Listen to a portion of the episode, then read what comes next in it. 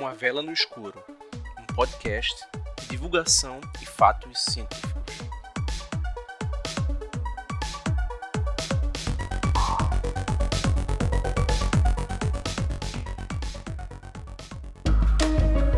Este episódio é um oferecimento de Expert da Elétrica.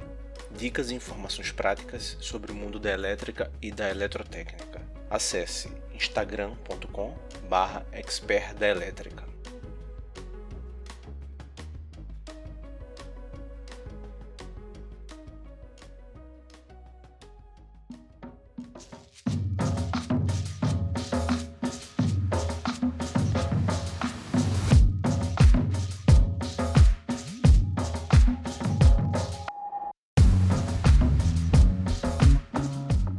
Olá pessoal, eu sou Fábio Nazaré e este é mais um episódio do podcast Uma Vela no Escuro. Ao ligar alguns dos seus equipamentos eletrônicos na tomada, você provavelmente não imagina toda a ciência e engenharia envolvidas na transmissão da energia, desde o ponto de geração até a sua casa. Este desenvolvimento começou de maneira mais proeminente na década de 1880, numa disputa entre Thomas Edison e Nikola Tesla, que ficou conhecida como a Guerra das Correntes ou Batalha das Correntes. Thomas Edison, que detinha patentes das tecnologias de corrente contínua, era um entusiasta da adoção desta forma de transmissão de energia elétrica, principalmente por motivos comerciais. Além disso, a corrente contínua funciona muito bem com lâmpadas incandescentes e com motores. Nikola Tesla, importante inventor, físico e engenheiro eletromecânico sérvio, mas que infelizmente também tem sido uma figura atrativa para os seguidores de crenças conspiratórias e pseudociências, desenvolveu um sistema de geração, transmissão e utilização de energia elétrica proveniente de corrente alternada, a partir de seus estudos com campos magnéticos rotacionais.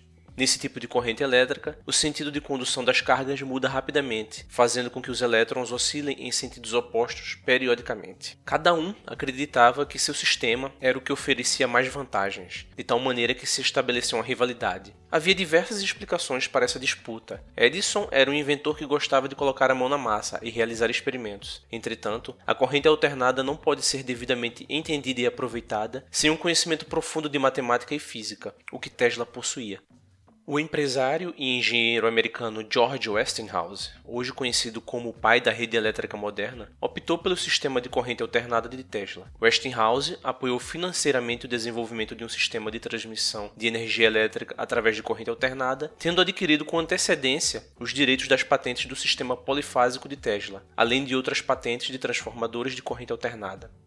Ocorre que a corrente alternada oferece várias vantagens em relação à transmissão por corrente contínua. A principal, contudo, é que a corrente alternada pode ser conduzida a longas distâncias, em altas tensões e a baixas correntes, utilizando condutores mais finos, portanto, provendo maior eficiência de transmissão.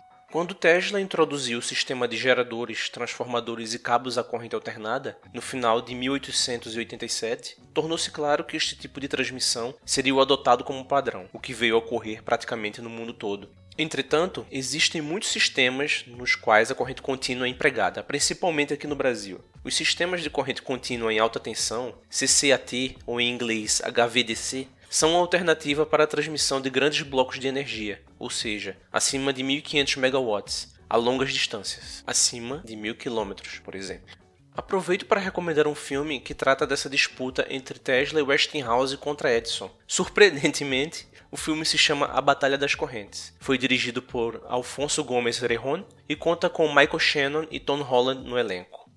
Você pode enviar comentários, sugestões, elogios e reclamações para o e-mail velanoescuropodcast@gmail.com. Nos siga também nas redes sociais. É só dar uma olhada na descrição deste episódio. Ao apoiar este projeto no Catarse, você também estará ajudando no esforço deste podcaster em divulgar ciência para o maior número de pessoas possível. Acesse catarse.me barra uma vela no escuro travessão pod. Até mais e lembrem-se: é melhor acender uma vela do que amaldiçoar a escuridão.